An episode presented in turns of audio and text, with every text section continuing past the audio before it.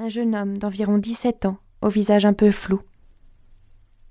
Il a les traits plutôt délicats sous son bonnet, et on dirait que son acné commence tout juste à s'arranger. L'air ensommeillé, yeux mi-clos, il s'appuie contre la pompe à essence. Si l'on examine la photo de vraiment près, je ne serais pas étonné que l'on distingue des plumes sur les pneus, et même des taches de sang sur les enjoliveurs. Bien que trois semaines se soient écoulées depuis que mon mari est parti avec le matelas ergonomique du lit conjugal, le matériel de camping et dix cartons de livres. Tel fut l'enchaînement. Mais gardons à l'esprit que les apparences sont parfois trompeuses et que, contrairement à une photo, la réalité, elle, grouille de sens.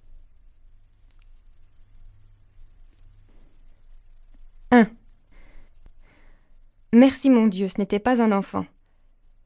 Je détache la ceinture de sécurité et me précipite hors de la voiture pour examiner la bête.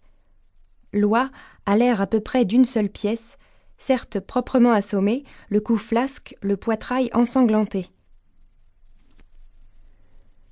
Je redoute un cœur brisé sous le plumage souillé de gasoil.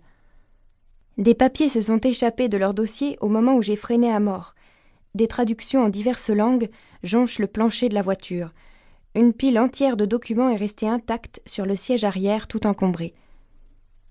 Ce qu'il y a de bien dans mon travail, particularité que je n'hésite pas à signaler à mes clients, c'est que je livre à domicile.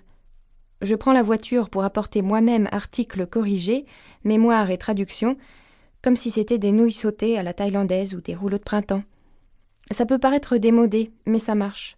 Les gens aiment bien palper des papiers et passer un bref moment avec une personne inconnue, qui dans certains cas a entreaperçu l'essence de leur vie spirituelle. Le mieux est d'arriver juste avant le dîner, quand les pâtes sont cuites et ne doivent pas rester dans l'eau une minute de plus, ou quand le maître de maison, ayant fait revenir l'oignon tandis que le poisson attend sur son lit de chapelure, n'a pas eu la présence d'esprit d'éteindre le feu sous la friture avant d'aller voir qui sonne à la porte. D'après mon expérience, c'est plus vite expédié. Les gens n'aiment pas recevoir de la visite dans les odeurs de cuisine. Ils n'apprécient guère de discuter en chaussettes ou même pieds nus face à une inconnue, au milieu d'un amoncellement de chaussures dans une entrée étroite, avec autour d'eux des gosses énervés. D'après moi, ce sont les conditions idéales pour que la facture soit réglée sur le champ, avec le moins de probabilité qu'on essaie de faire sauter la TVA. Une fois que je leur ai précisé que je n'accepte pas les cartes de crédit, les gens ne mouftent pas et s'empressent de griffonner un chèque et de réceptionner ma livraison.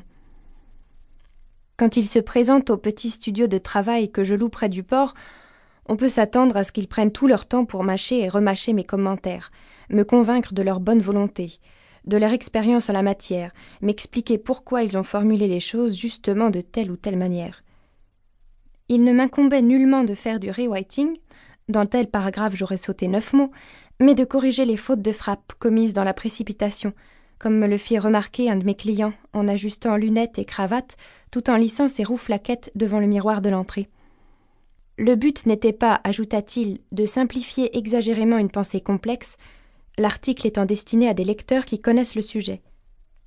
Je n'avais pourtant fait aucune remarque sur l'emploi du datif dans son rapport sur les projets de barrage, alors que je m'étais demandé si l'on ne pouvait pas de temps en temps remplacer le mot spéculatif, qui revenait quatorze fois sur la même page, par un adjectif plus approprié tel que hâtif ou prématuré, au sens de mi bas avant terme.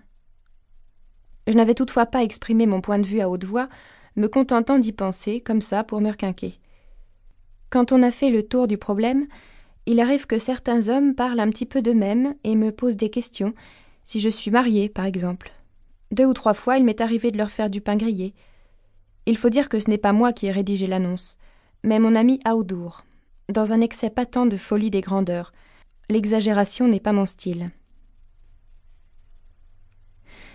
J'assure la relecture des preuves, l'amélioration de mémoires de licence ainsi que d'articles sur tout sujet destiné à la publication dans des revues ou journaux spécialisés. J'arrange les discours de campagne électorale, indépendamment du parti concerné, j'élimine les fautes de langue pouvant être assimilées à des signes particuliers dans des lettres anonymes de clients mécontents et ou d'admirateurs secrets, je corrige les maladresses et les citations approximatives.